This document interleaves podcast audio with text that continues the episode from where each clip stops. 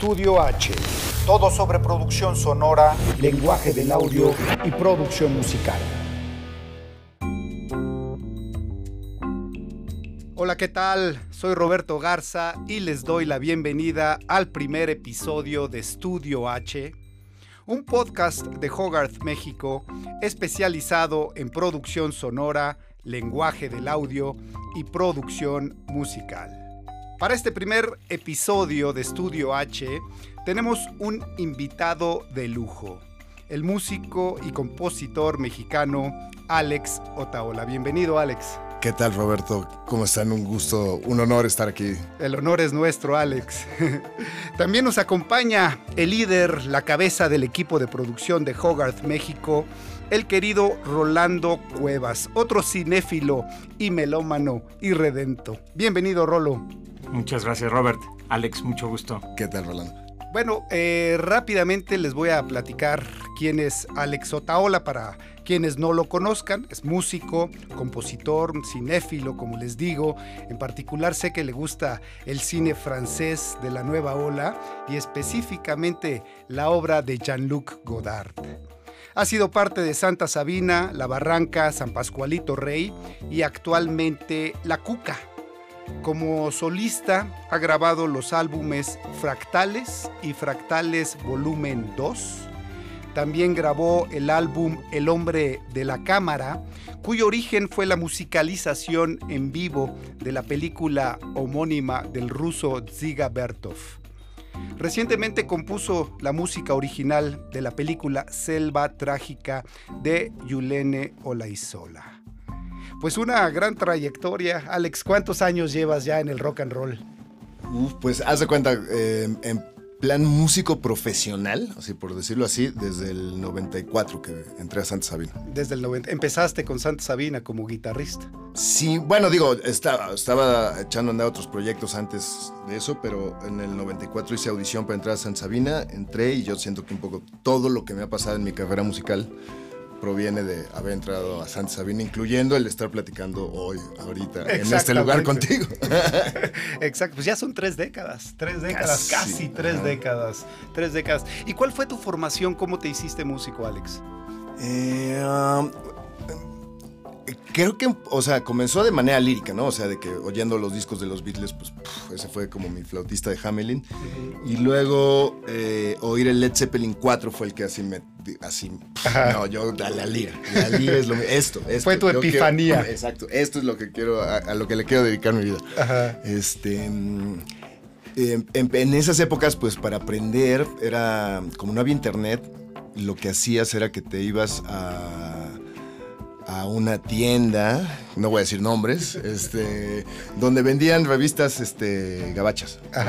Revistas de música que eran Guitar World, Guitar Player, Guitar for the Practicing Musician, esas cosas. Y entonces veías la, que, la del mes, ¿no? Y se había, o sea, porque esas revistas traen transcripciones, ¿no? De canciones, cómo se tocan. Entonces, si veías una canción que te gustaba mucho y decías, ah, ahí viene el secreto de cómo se toca, pues te la comprabas y así. Y entonces, este, al principio, pues era así, como de oreja, de lo que lograbas Proceso autodidacta. Eventualmente mi papá, este, híjole, es que es, un chiste que no lo puedo hacer por, tampoco para no quemar a, a nadie, pero cuando me dijo este no, este, ah, ¿quieres ser músico profesional? o sea, ¿quieres ser músico? No, pues vas a, vas a estudiar, no vas a ser así músico lírico, ¿no? Y me metí a estudiar a la que pone anuncios en los, en los camiones, donde hay alguien que está en una consola hablando a través, pero de la lámpara, ¿no? No, no, no, no, ese es un chiste que, pues, que suelo hacer. Pero más bien me metió a estudiar al estudio de arte guitarrístico que está al lado del World Trade Center, ahí en, la Nápoles, que es una escuela de, música clásica, de, de guitarra clásica específicamente. Ahí estuve casi tres años y eso me dio como cierta solvencia, un poco para, este, como agilidad en los dedos, entender, o sea, como pues, la mecánica, ¿no? Así de, cómo mover las manos para hacer sonar el instrumento. Ciertas nociones de solfeo, em, pero lo dejé porque eh, como que, o sea, eh, eh, te estabas volviendo buen intérprete de la música que estaba en una partitura, pero yo lo que quería entender era ¿por qué es cuando pongo la mano así suena tan chido? ¿Y por qué si hago esto, pues suena mal, ¿no? Y si, más bien si pongo la mano así, ¿por qué esto suena increíble? O sea, como un poco, yo no lo sabía en ese entonces, pero como que lo que me hubiera interesado estudiar o que me enseñaran era armonía, que son como las reglas de cómo combinar sonidos, escalas, notas, hacer arreglos, o sea, todo eso, ¿no?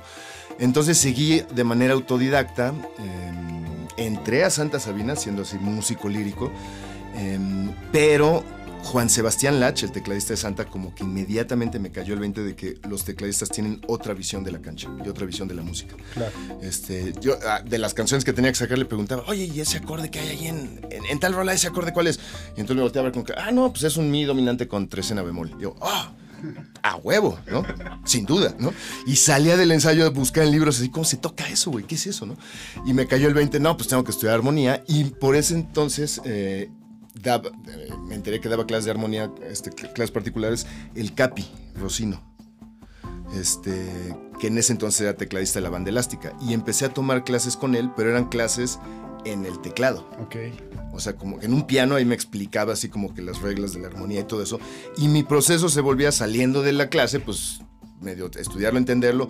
Tenía yo acceso a un piano donde podía estudiar, pero trasladarlo a la lira. Uh -huh. Que ese ya era como un proceso personal.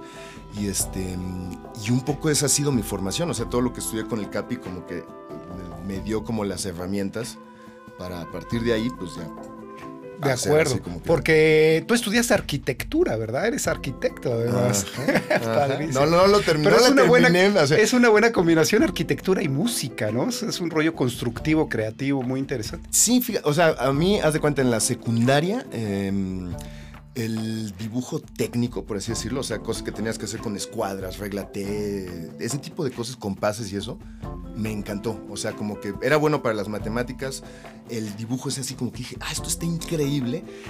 Y sentía que las maneras, las, las, las materias, las carreras que, este, que se enfocaban en eso, pues sentía que eran ingeniería o arquitectura. Uh -huh. Y sentía que había más margen de creatividad en la arquitectura. ¿no? Y entonces fue cuando dije, ah, pues se me hace que por acá. Claro. Oye, pues qué bueno que te dedicaste a la música, ¿no, Rol? Y que, oh, sí. y que, y que, no, digo, bueno, no, na, na, no, porque no hubiera sido un buen arquitecto. No México no se perdió de ningún Exacto, no porque no hubiera sido un buen arquitecto, sino porque ganamos un gran músico. No, fíjate, se podría ir este podcast en algunas anécdotas de mi carrera en las cuales se certifica que no iba a ser buen arquitecto. Oye, Alex, ¿qué te parece si para entrar ya en materia nos platicas cuál es tu proceso creativo? Es decir, desde que concibes una armonía, eh, luego cómo la conviertes en una pieza musical, luego que ya tienes la pieza musical, pues hay que grabarla, ¿no? Y para grabarla, pues hay que ir a un estudio de grabación. Aquí podríamos hacer una, una pausa para que nos expliques eh, cuál es el proceso que sigues tú en un estudio de grabación, cuál es la relación con un productor, con alguien que hace la mezcla final de, de sonido de una pieza, qué experiencias buenas o malas has tenido con los estudios, porque me imagino que, que nunca ha sido igual. Entonces, ¿por qué no nos platicas cuál es tu proceso creativo, digamos, desde, desde esa emoción que te lleva a, a, a, componer algo, ¿no? Ok, bueno, el resto de la hora se va a ir en este choro, porque, o sea, por un lado ahorita les platico el proceso creativo como tal, ¿no? De, de componer, Ajá. este, pero más bien el, como que es más, mejor empiezo con el proceso creativo. Fíjate, curiosamente eso de mencionar a Juan Sebastián, eh, cuando entré a Santa, él me prestó un disco que se llama El Concierto en Colonia, de Keith Jarrett. Este, justo porque yo en esas épocas, yo era muy fan de Zappa, es, bueno, soy muy fan de Zappa, y en esas épocas estaba empezando a clavarme en la etapa eléctrica de Miles, o sea, el Beaches Brew, es, es, In a Silent Way, esos discos, Jack Johnson. Entonces Juan Sebastián tenía el Live Evil y dije, ah, préstame ese disco, que ese no lo he podido conseguir. Órale. Me lo prestó y me dijo, este, y entonces también oye este, ¿no? Que era el concierto en Colonia. Y entonces, pues, oí el concierto en Colonia me quedé así como, es, no, esto es está brutal. demasiado cabrón. Y cuando, al día, en el siguiente ensayo, cuando lo comenté con él, me dijo, ¿sí cachas que está improvisando? Y yo, ¿neta? ¿En serio? Me dice, sí, ese es el chiste de los conciertos de piano de Keith Jarrett de los 70 O sea, él llega con la mente en blanco a construir frente al público lo que construye ese día y en el siguiente concierto es otra vez desde cero a construir algo distinto. Y yo, ¿te cae, güey? Entonces lo volví a escuchar y ahí sí la cabeza me estalló. O sea, no puedo creer que haya personas con un superpoder de ese, de ese tipo, ¿no? Pero, este, digamos, mi, en mi adolescente Full Mental Jacket empecé a a usar esa dinámica para componer en términos de que hacía mis pequeños conciertos en Colonia, ¿no?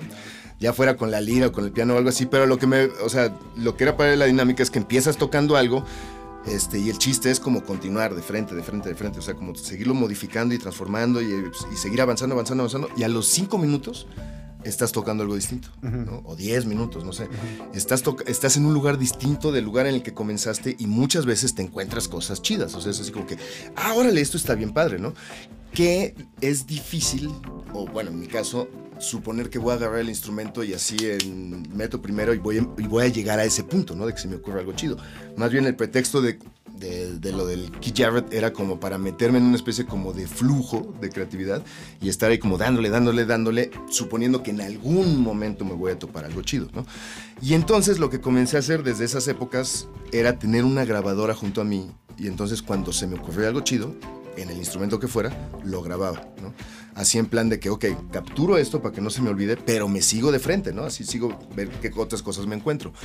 Y entonces, esos cassettes, como que lo que contenían, yo lo bauticé como canicas porque era con lo que sentía que podía llegar a jugar con los demás en un ensayo. O sea, como ideas que yo sentía, aquí hay como, es como, aquí hay potencial, aquí hay como una semilla, ¿no? Hay algo que podría germinar en algo más chido, ¿no? Y entonces esas como canicas, pues, o sea, desde esas épocas, pues guardo así como ideas que en algún momento pues las llevaba al ensayo. De Santa Sabina y se volvían, o, digamos, germinaban ya con, el input de los demás en una rola de Santa Sabina, pero lo mismo las llevaba a un ensayo La Barranca, este, para mis discos solistas pues de ahí han salido ideas, para música de películas, digo, aquí lo siento por los directores y directoras con los que he trabajado, pero todo el mundo, o sea, como que siente, no, es que él se puso a componer esto a partir de mi película, ¿no? Lo que pasa es que todos, o sea, tenemos ahí pero no. Ajá, y supongo que todos los músicos y escritores eso, tenemos ahí un cuaderno de bocetos, claro. donde cuando se te ocurre algo chido, pues ahí lo, anotas, ¿no? Así como puedes, y ya después, en algún momento, pues surge el proyecto, la situación o el momento en el que esa idea, ¿no? Como que puede, claro. este es que les digo germinar, ¿no? Porque sí, está bien. sí, sí, sí, germinar. este, y em, digamos, los materiales solistas que he hecho, esos tienden a ser como mucho más experimentales y se han grabado más bien en, en, distintos estudios o de manera que hacer algo así. Y yo soy como el director de la película que después lo ensamblo, lo mezclo y hago todo eso. Y en cambio, los discos que he hecho con bandas con las que mencionabas, este eh, eso sí se han resuelto en estudios de grabación de manera más profesional, como dices. este, entonces, digamos, el proceso creativo siento que es el mismo, ¿no? O sea, como que yo tengo ahí guardadas cosas, pero, por ejemplo, en el caso de una película, pues ya que ves la película, ahora, sí que también hay cosas específicas que dices, ok, tengo que resolver este cue. A lo mejor de las canicas que tengo guardado, pues nada funcionó para la película, ¿no? Entonces, de todos modos hay que crearlo todo. este, entonces, son como dos distintos procesos. O sea, la creación de algo y luego cuando ya germina o se desarrolla en una idea como más compleja, entonces llega el momento de grabarla, ¿no? Esa idea. Y entonces depende el contexto, porque por ejemplo, lo podría separar como por bandas o por, proyectos, o sea, cómo han sido las experiencias con Santa, cómo ha sido con la Barranco, San Pascualito. Pues podemos empezar, si quieres, este, con, desde el principio, con Santa, cómo fueron los procesos, cómo, cómo llegaron al estudio. Por ejemplo, con Santa eh, me tocó grabar tres discos de estudio. El primero fue hecho este, como parte de una disquera, entonces ese pues había como presupuesto para hacerlo, entonces había presupuesto para grabar con Pedro Aznar, que iba a ser el productor, este, grabar en el estudio 19, nada, este, nada más Pedro Aznar. que además venía con Peter Baliani, que es como su ingeniero de cabecera, ¿no? con el que trabaja cualquier proyecto al que va. Entonces, digamos, por un lado, los aspectos buenos de estar en una disquera es que ese disco se pudo hacer con Pedro Aznar en el estudio 19 de Peter Baliani todo chido, pero a la hora de mezclar el disco se fueron ellos solos a mezclarlo a Miami porque el presupuesto ya no daba para que fuera ningún músico de la banda a mezclar con ellos. Entonces, eh, eh, o sea, como que esa es una de las situaciones que dices, pues de los lo bueno y malo estar con una disquera, ¿no? O sea, la disquera es la que te permite grabar en ese lugar con esa persona y bla, bla, pero tiene que ser con esas condiciones, ¿no? Nosotros no pudimos mezclar ese disco y curiosamente ese disco no nos gusta como suena. A mucha gente le gusta el disco, pero a nosotros que como que teníamos como cierta idea de cómo tenía que sonar, que no se cumplió porque pues todo sonó como quiso Pedro Aznar, quisieron Pedro Aznar y Peter Baliani.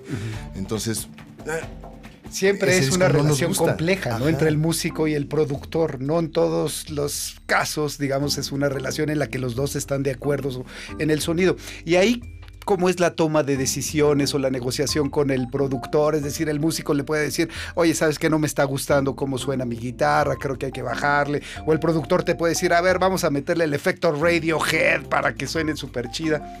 Pues ve, ese que describes es, el proceso de grabación. De grabación. Y, digamos, a la hora de capturar este, los instrumentos y eso, pues como que nosotros ya teníamos como pues, claro de qué se trataba. O sea, hubo pocas cosas que llegó como a modificar Pedro Aznar o a sugerir. Sí hubo aportaciones chidas.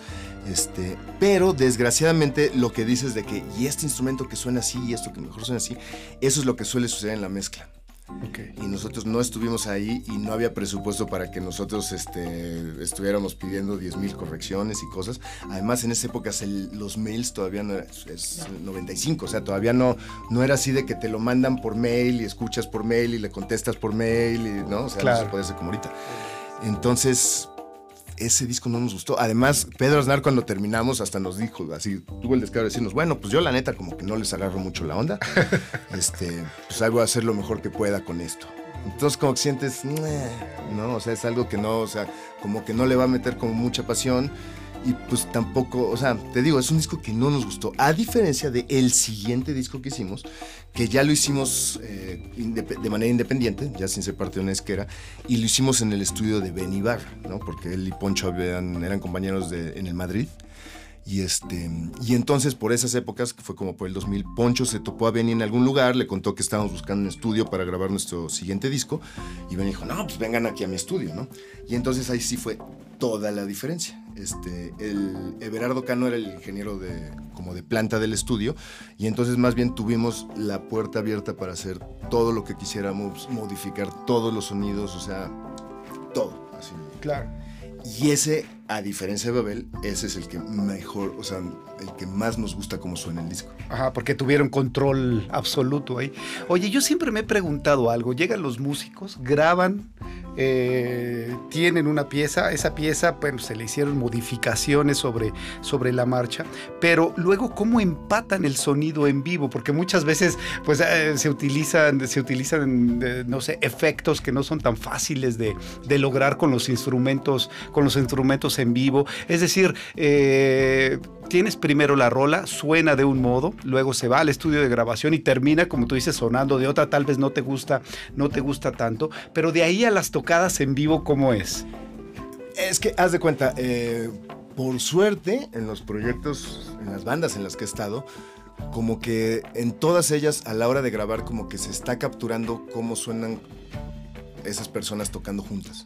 O sea, aunque se grabe por capas, que normalmente primero se graba la batería y a veces el bajo al mismo tiempo.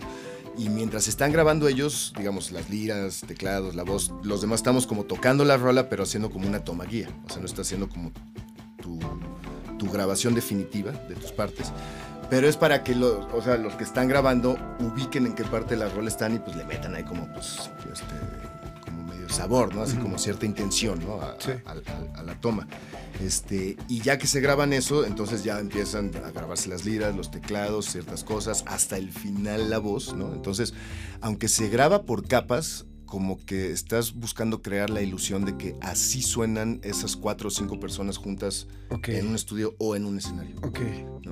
Este, entonces, pues ahora sí que pues cada quien pues decide qué sonidos usa, los toca desde su instrumento y a la hora de subirse al escenario, pues los ejecuta tal cual. En cambio, por ejemplo, en, en discos como Fractales, que ahí sí es como mucha chamba de edición y hay canciones que tienen como tres bateristas, pero no porque están los tres tamborileando juntos como si fuese Cipolite, sino porque hay, la canción pasa por varias partes y en cada una hay un baterista distinto. Claro. Entonces, ese es el tipo de situaciones en la que luego dices, ¿y cómo lo trasladas? En vivo, exacto. Porque en el, en el Fractal salió en 2007 y en esas épocas todavía no existían programas como el Live de Ableton, ¿no? que ayuda mucho a tocar en vivo junto con secuencias. Este, y entonces eran, eran, fíjate, porque ese, ese disco, o sea, como que el concepto es que la mayoría de las canciones empiezan así como de manera completamente electrónica, todos los elementos están secuenciados, programados, o yo los toqué con síntesis. En algún momento se empiezan a colar músicos reales en medio del ensamble y hacia el final de las rolas ya hay un baterista llevando el, el ritmo, ya hay un bajista llevando la armonía, estoy tocando yo más cosas, bla, bla. Como un poco como si el principio de la canción es un poco como si la, oyeras en su versión electrónica y para el final la canción ya está en su versión rock, por así decirlo. Entonces, en estudio, o sea, como, como una narrativa sonora así que escuchas con, las orejas, funciona padre ese planteamiento, pero en vivo es más complejo porque originalmente yo, yo lo que hacía era que las secuencias llevaban lo que este, todo, y donde entraba un baterista de verdad, ahí empezaba a tocar Chema, ¿no? que era Chema Rolla, que era como el baterista con el que tocaba esto en vivo. Pero eso generaba un problema porque escénicamente no era muy atractivo ver a alguien sobre una bataca que se esperara media rola para empezar a tocar. Claro. Entonces, eh, eh, ajá, exacto. Por eso hago la distinción de mis discos solistas y los otros, porque exacto. en mis discos solistas aparecen situaciones más sui generis, como eso que escribes, y los otros como que son la manera más como tradicional de trabajar la música. Claro. Es que no sé si te ha pasado, Rol, que a veces vas a un concierto, no sé, a mí me pasó, por ejemplo, con The Cure. Los escuchas eh, tocando un álbum completo y suena exactamente igual que el álbum producido, o sea, como si lo pusieras en tu casa. En, cambio, hay otras bandas que de repente las escuchas, escuchas el álbum, luego vas en vivo y dices, no, bueno, aquí este, ni la voz ni la guitarra suenan como suena en el disco. Claro, ahora yo siento que de repente agradeces, este, o sea, como fan, tú dices, ah, suena igualito, sí, pero también como melómano de repente dices, güey, no, yo quiero algo distinto. O sea, estamos en vivo. Eh, a mí, por ejemplo, me gusta mucho el jazz y de repente justo lo que lo, padre es, es, esa improvisación, es llegar y sí, sabes que es un estándar, sabes que es el clásico de, de este músico, pero sabes que en vivo vas a oír otra cosa. ¿No? Entonces yo creo que sí, eso es un poco y un poco. Sí, sí, cierto, tienes razón, porque a veces lo que esperas es la ejecución en vivo que suele ser más directa y puede tener incluso hasta errores o puede ser, ¿no? Y ese, eso, eso le da su encanto, que, que pues, porque si no dices, para eso pongo el disco en mi casa y me siento a escucharlo, ¿no?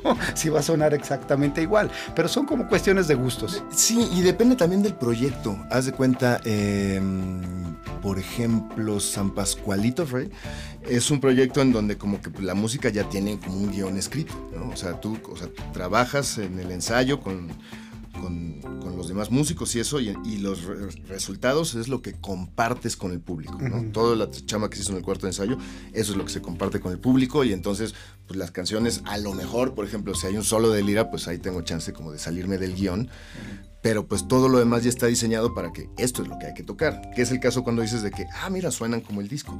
Este, pero también está el otro caso, por ejemplo, El hombre de la cámara, ¿no?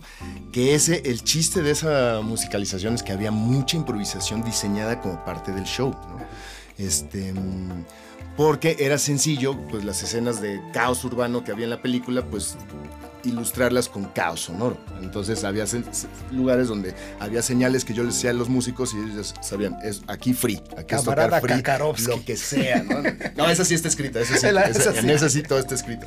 Este, pero era muy interesante porque justo el público, o sea, en parte porque si no estuviera la peli, evidentemente sería otra relación con el público, porque, o sea, solo a la gente que le gusta el free jazz entonces oiría eso y diría, yeah, ¿no? O sea, todo el mundo diría, oh, no, ya toquen algo en serio, ¿no?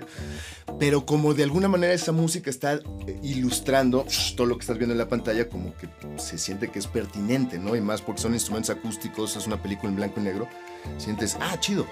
Pero hay cierto nivel, como dice Rolando, donde el público cacha que eso no está escrito. Y entonces, si vuelvo a ver una función, esto no va a ser igual. Claro. ¿No? Y ahí es donde cacha, o sea, tiene como valor tanto el hecho de replicar bien lo que hiciste en una grabación, como el hecho de dejar espacios libres para que en cada función suceda algo distinto. Claro, claro, claro. Fíjate, pero, fíjate, justo este, ahorita que decías del, del free jazz, así como soy súper fan de Zappa, soy súper fan de John Zorn. ¿no? Entonces he tenido la suerte de verlo solista y con Painkiller y luego con, con este, ay, se me fue el, el Cobra. el- con- con- sí, no, bueno, este, pero no, vino con Mike Patton, Ajá, sí, sí. ¿no? Y también, o sea, siendo fan, de repente dices, ah, caray, esto es off the, off the record, ¿no? Entonces sí, o sea, sí lo disfrutas, es, es, es una experiencia totalmente distinta. Tengo los discos, ¿no? Y los he oído montones de, de- veces, ¿no? Este, pero, pero verlo en vivo es otra historia totalmente distinta. Y ese es el tipo de cosas que, que como fan agradeces. Es una experiencia ya diferente, ¿no? El- Oye, Alex, y en cuanto a la composición de música original para películas, que es otro tema en el que, eh, en el que tú estás metido y, eres creador, eh, a mí me llama mucho la atención, estaba leyendo hace poco la historia de cuando Miles Davis fue en el 57 a París, este, ¿no? Y Louis Mal lo agarró y literalmente le dijo, tú te quedas una semana porque quiero que compongas la música original de Ascensor para el Cadalso, ¿no? Y el, el método que utilizaron fue que Louis Mal filmaba, y luego le pasaba los rushes a Miles, y Miles improvisaba contra imagen, no tenía nada escrito. Algo similar a lo que hizo Neil Young con Jarmusch en Deadman, En Deadman, ¿no? que también se dedicaba a ver las- los rushes. y ¿Cuál es tu proceso, digamos, para musicalizar? ¿Es más fácil a partir de la imagen o el director o la directora te dicen, yo quiero eh, música específica para esta escena, entonces hay que hacer una canción, digamos, con tales características? ¿Cómo es? Pues ve, también hay distintos tipos de, de- de procesos. Hay como un abanico de posibilidades. Claro. Entonces, che, haz de cuenta, por ejemplo, cuando me invitaste a musicalizar El Hombre de la Cabra. Este. Yo lo que hacía era, tenía este, la laptop así junto al piano, entonces le pongo play. eh, en ese caso, haz de cuenta, pues tienes que diseñar un score de 60 70 minutos. ¿no?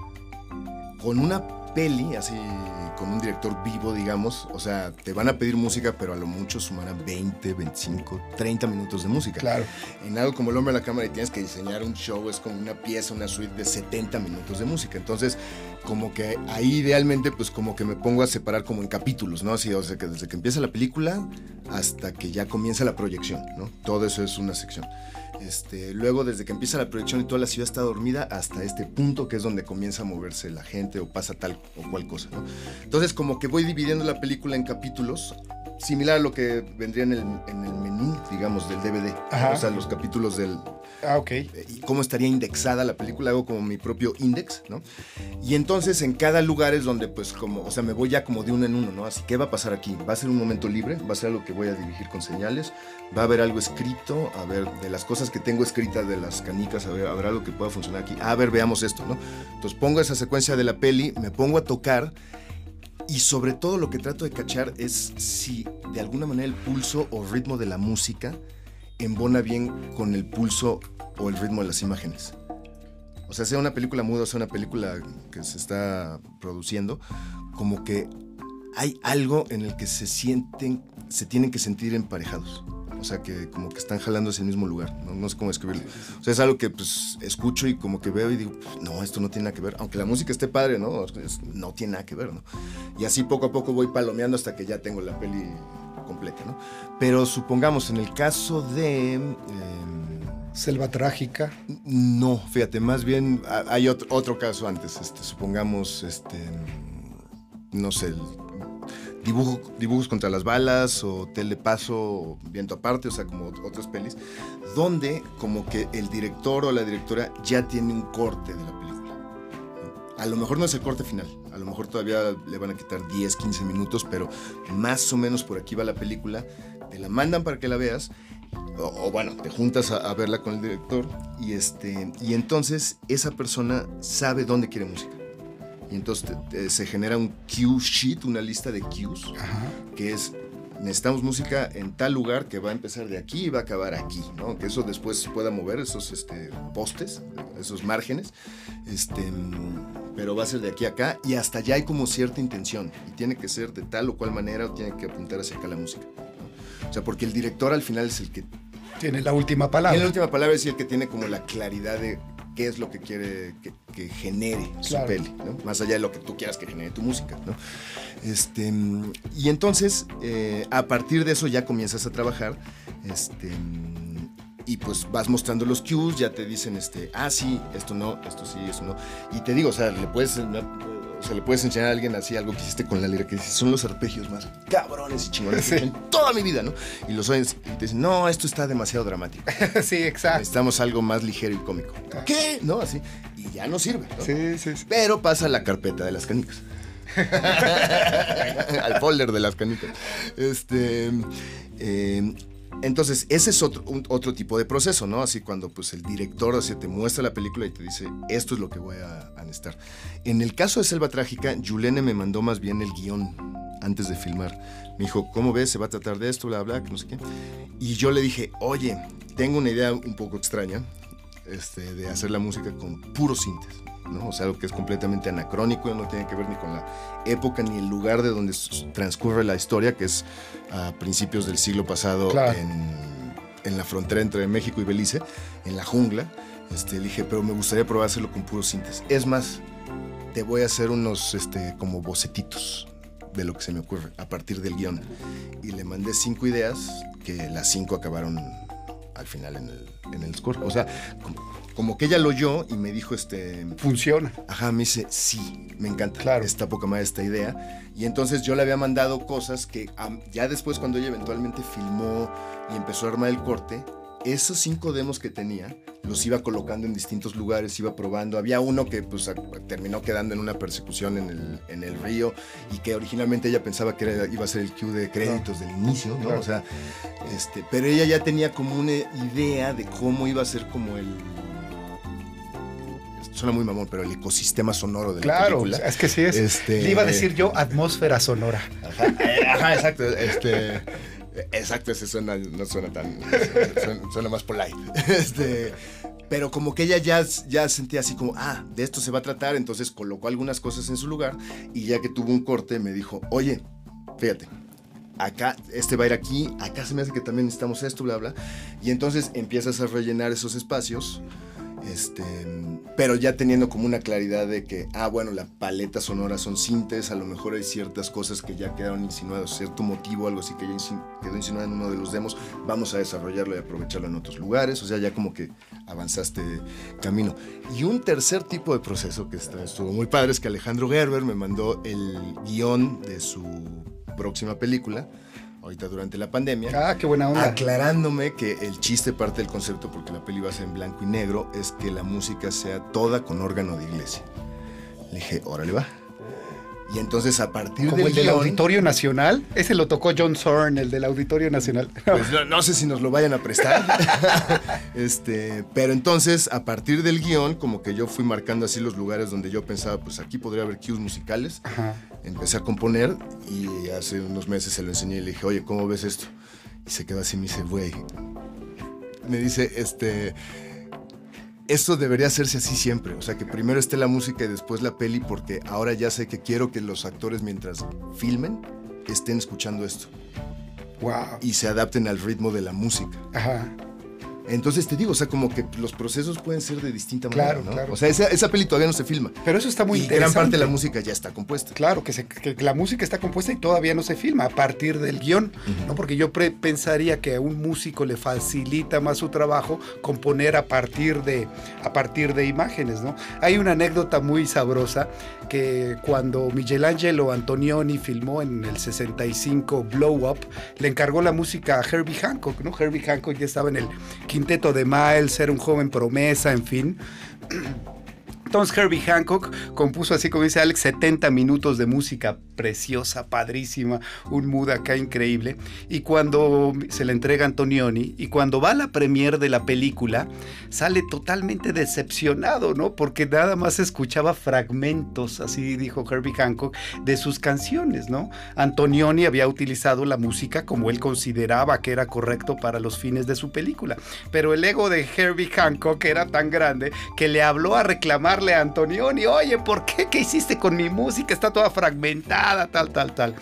Luego, con el paso del tiempo, Herbie Hancock maduró y le habló a Antonioni, le pidió una disculpa y le dijo, ahora comprendo que en el cine la música está siempre al servicio de la historia, ¿no? Siempre el director, la directora va a decidir qué hacer y tú puedes entregar como músico una pieza que dices, ahora sí, esta es una gran pieza, eso funcionará para el soundtrack, pero para la película un fragmento. Fíjate que este, yo doy clases en, centro y justo platicando con mis alumnos hablábamos de, digo, hay, hay gente que dice que la música es el 50% de la película, ¿no?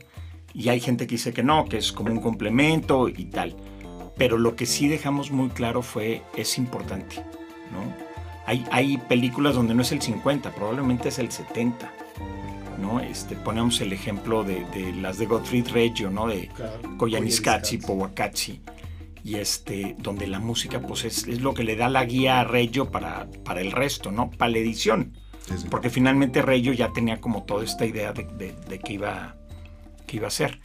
Y, este, y justo platicábamos eso, les digo, es que cada, cada película es distinta, o sea, cada proyecto es distinto. Les digo, no es lo mismo la, la o sea, aunque sea el mismo director, puede ser, su, su, siguiente película va a ser distinta, va a ser un proceso creativo distinto, ¿no? Y pues sí, tal cual, yo, yo creo que es, es, lo que pasa. Qué padre que estés involucrado como en, en esos distintos proyectos. Y yo creo que el, chiste es que tengamos como el, la mente abierta para decir, ah, ok, esto no lo puedo hacer así, esto tiene que ser así.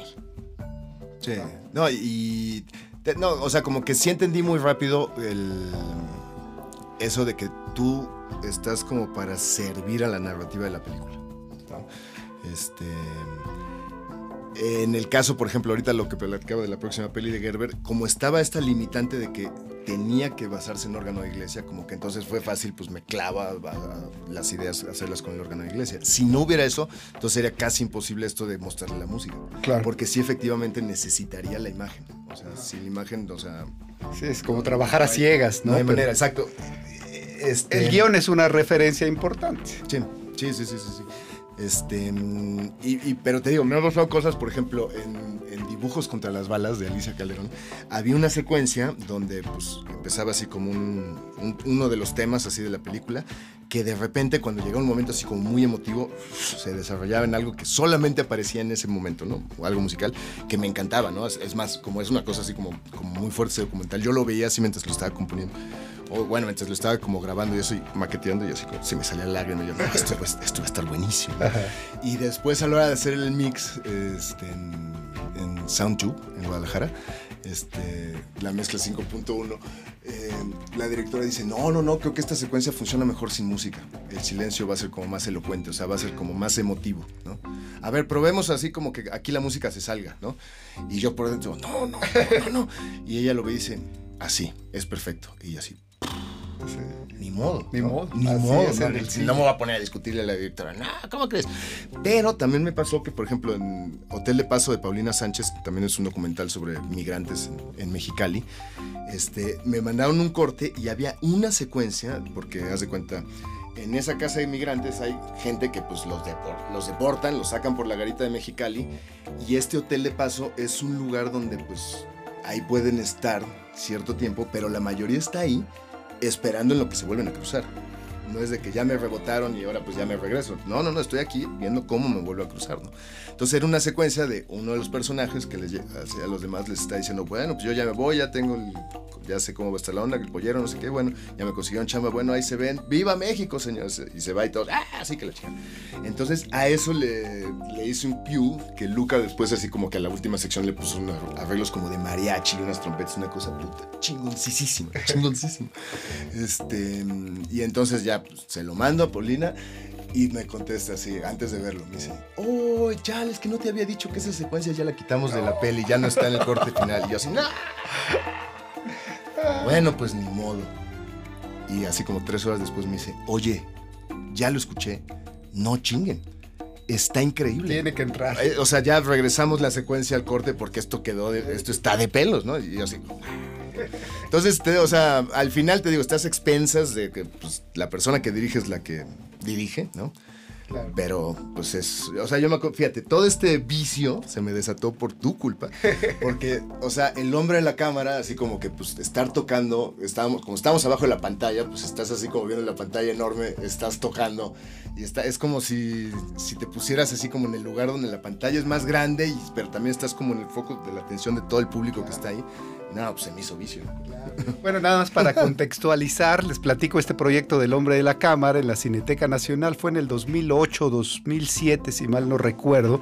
2008, 2008 fue. Eh, la Cineteca invitó a Alex Otaola a música. Tenía un proyecto la Cineteca que se llamaba Bandas Sonoras, Cine Mudo con música en vivo, no, era cine al ritmo de rock en ese entonces, ¿no? Porque era con una estación de rock de, de Limer y a Alex Otaola se le invitó a musicalizar una película. Él escogió eh, El hombre de la cámara de Ziga Berto, una película que para su época estaba de avanzada, la verdad, y, y, que Berto incluso dejó una partitura, ¿no? Para, la, para, para esa película, la ha musicalizado de Cinematic Orchestra, en fin, y la de Alex Es una de las mejores versiones que yo he escuchado para, para esa película, sin duda. Armó un ensamble de nueve músicos. Ahorita se refería a Luca. Luca es como su, su, cómplice creativo. Luca Ortega, un gran, gran, gran músico. En fin, eh, se armó ahí un, un muy buen equipo. Y qué bueno saber que eso fue el motor que luego te llevó a musicalizar otras, otras películas. Oye Alex, eh, ¿tú qué esperas como músico cuando llegas a un estudio de grabación? O sea, tú, primero, ¿por qué escoges determinado estudio? ¿Qué te lleva a elegir un estudio y entrar a grabar ahí? Fíjate, aquí sí puedo como resumir un poco, digamos, haz de cuenta las grabaciones que he hecho con bandas. Hace rato platicaba el, primero de Santa, en contraste, el siguiente lo hicimos con Benny, ¿no? Para tener así como todo el tiempo del mundo. Pero desgraciadamente eso significó que también fue una grabación cara. Entonces, la siguiente grabación, Espiral, que le hicimos en Intolerancia, ahí como que ya habíamos quedado más o menos allá a partir de nuestras experiencias de decirles, bueno, este, necesitamos grabar en más o menos tanto tiempo y tenemos tanto de presupuesto. Ok en eso queda el proyecto y todo fluye, ¿no?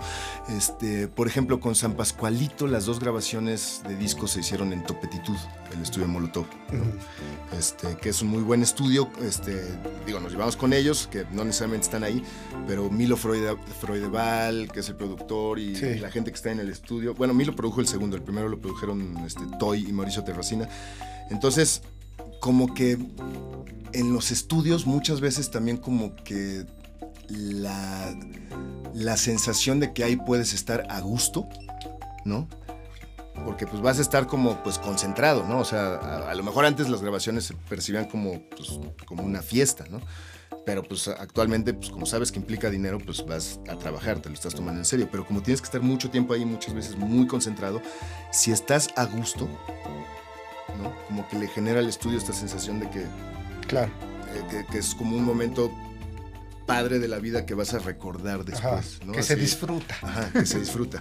Este, eh, eh, por ejemplo, con Cuca, dos discos se han grabado en Oigo Studios, uno en Soundtube, y también pues, son, son personas que son como tus amigos, ¿no? Entonces, como esta sensación de camaradería dentro del estudio es importantísima. Ahora, este, todas estas pues son, son grabaciones en las cuales pues todo, todo bien, ¿no? Pero cuando dices de qué es lo que esperas de un estudio, de entrada que no haya problemas en el cableado. O sea, de que un estudio en el que llegas y que, oye, pero esto no está saliendo como aquí, espérame, vamos a conectar esto acá, espérame, pero oye, pero este cable no está, a ver, el Bantam, a ver, chequen el no sé de dónde, no sé, o sea, como ese tipo de cosas. Estoy tomando nota, ¿eh? E-, ese, ese, tipo de cosas, porque lo que pasa es de que como que tienes que esperar. Ajá. Este, digo, de todos modos, uno sabe que cuando eh, llegas a una grabación, el inicio va a ser colgado, porque es con lo que seteas todo, los instrumentos, este, el monitoreo, o sea, cómo te vas a escuchar, o sea, que los niveles de todos les lleguen bien a todos, todo eso es colgado, ¿no? Antes de, empezar a decir, órale, grabemos. este, en el caso del estudio de Benny fue también colgado porque creo que estaban, acababan de cambiar de versión de software, de programa o algo así, y entonces también estaban entendiendo cómo funcionaba, entonces también, este pero te digo, como que yo, digo, yo personalmente siento que un estudio, o sea, como que idealmente si todo está listo para comenzar, es lo mejor. O sea, te vas a tardar, eh, o sea, en, en arrancar te vas a tardar, o sea, hay que, hay que saberlo pero este pero que no por cuestiones del estudio no haya así como de que ah espérenos tantito en lo que no sé qué fallas técnicas del estudio ¿no? porque luego cuando estás en el estudio pues son momentos en los que sientes que ahí tiene que quedar capturado algo excepcional no de tu creatividad por así decirlo. Suena mamón pero como que tienes que poder grabar algo que quede ahí como o sea que hable por ti ¿no? este yo creo que incluso finalmente tú sea, te subiste a tu coche, fuiste a un lugar porque te estás esperando llegar y dar este, y, crear, ¿no? Entonces sí, como que esta pausa es como, ah, Sí. anticlimática, me imagino, ¿no? O sea, en un, en un estudio. Ajá, Entonces, por un lado, llegar al estudio, que todo esté en orden, que todo el cableado, que toda la conectividad esté funcionando, eso es fundamental. Y ahora yo también creo que hay otra parte de los estudios que durante la pandemia cambió, que pues, como ya no podía irse a grabar a los estudios, la gente empezó a montar sus estudios en casa, grabar por su parte, grabar de manera remota, hubo como avances importantes, se lograron grabar discos este, de una manera que, que no se hubiera concebido antes, pero yo lo platicaba con un músico el otro día y me decía, pero no hay tampoco nada como la mística de grabar ya en un estudio, de ir al estudio, estar ahí guardado, estar con los músicos, si me explico, la sesión en, en vivo, digamos, que también tiene que ver ya con la presencialidad. ¿Tú qué prefieres? ¿Grabar en tu casa, tu estudio, tenerlo todo controlado en tus manitas o de repente decir, no, pues puedo ir a este estudio donde un técnico me va a echar la mano y ya sabes?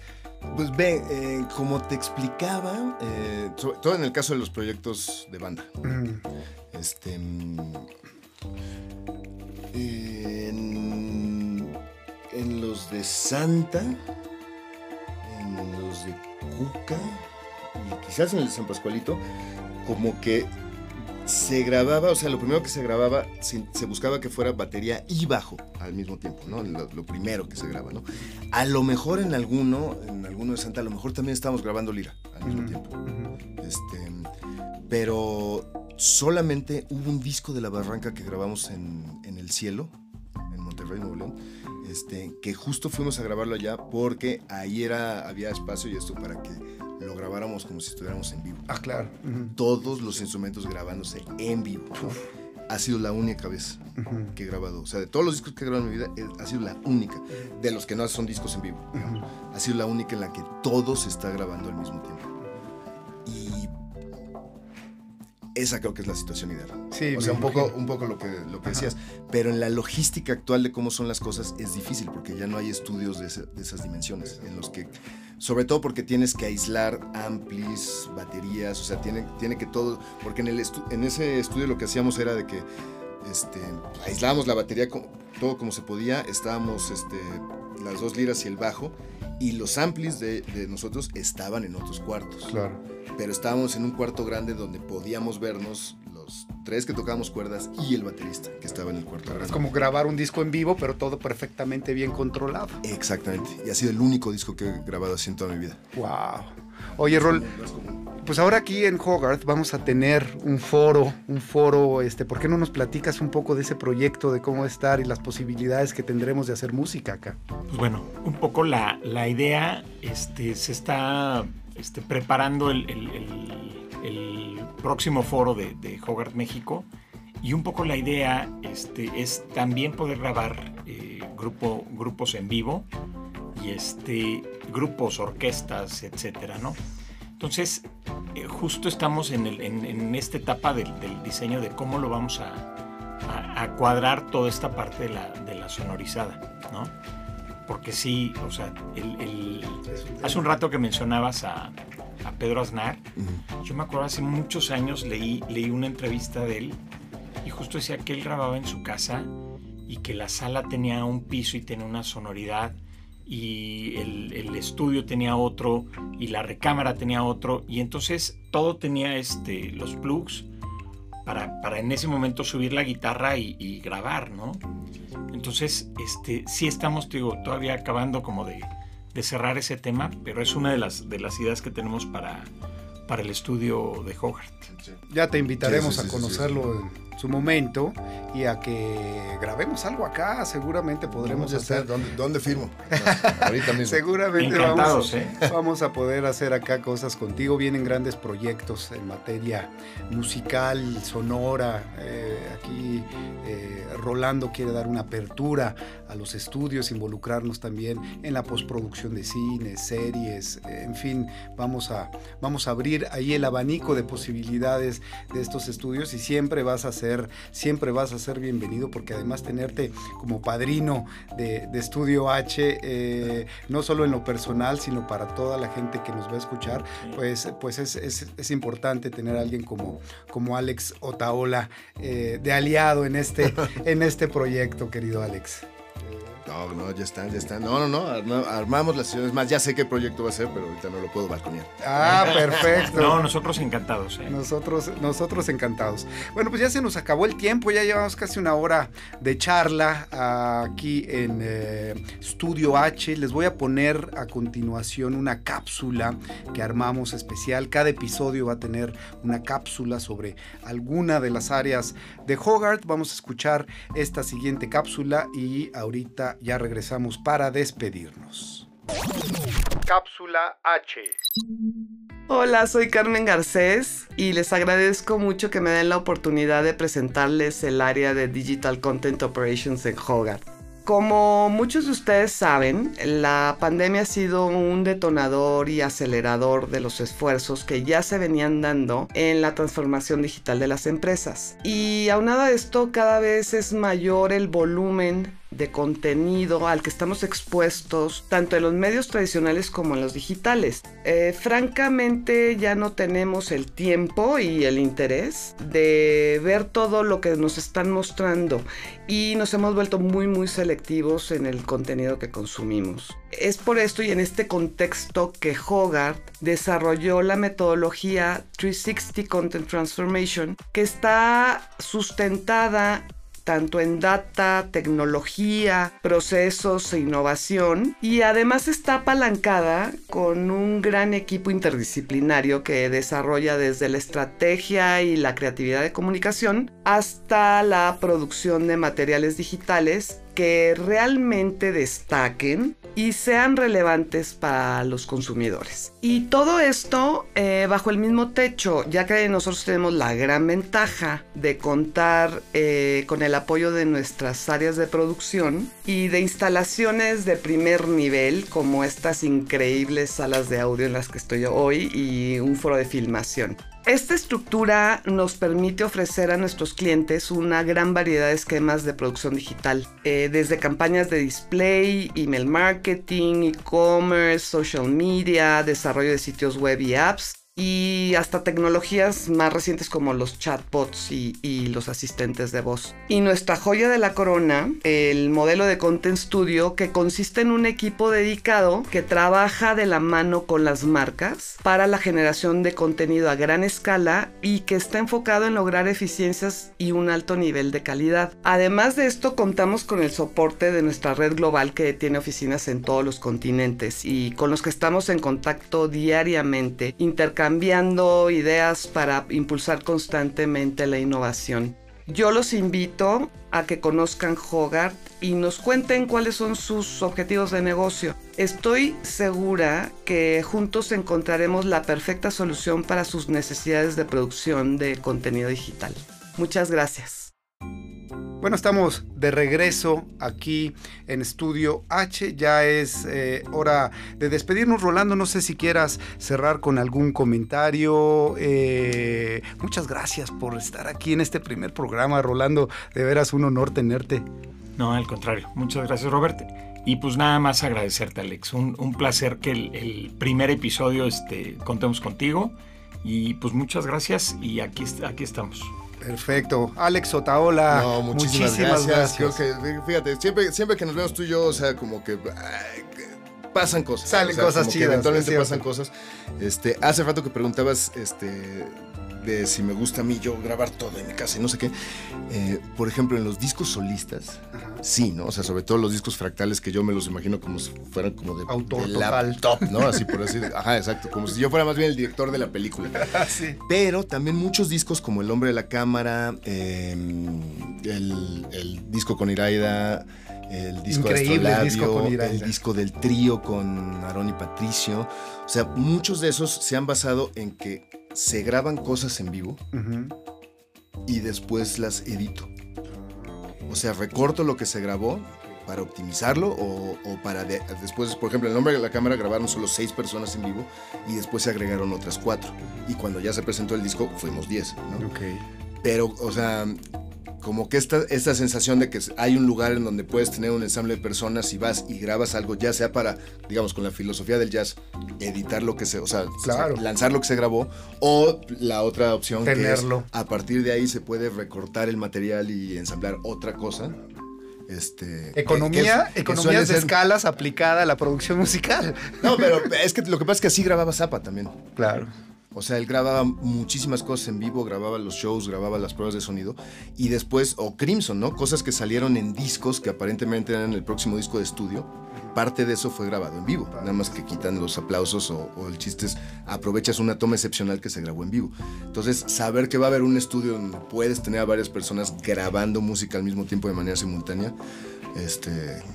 Eh, va- va- vas a ver. vas Qué a ver. bueno, qué bueno que nos dices. Venga. Y lo vamos a hacer, te lo Es- prometo. es la idea. Esa es la idea. Muchísimas gracias, Rolando. Muchísimas gracias, Alex Otaola. Yo soy Roberto Garza y los espero en el próximo episodio de Estudio H, una producción de Hogarth, México. Hasta la próxima. Estudio H es una producción de Hogarth, México.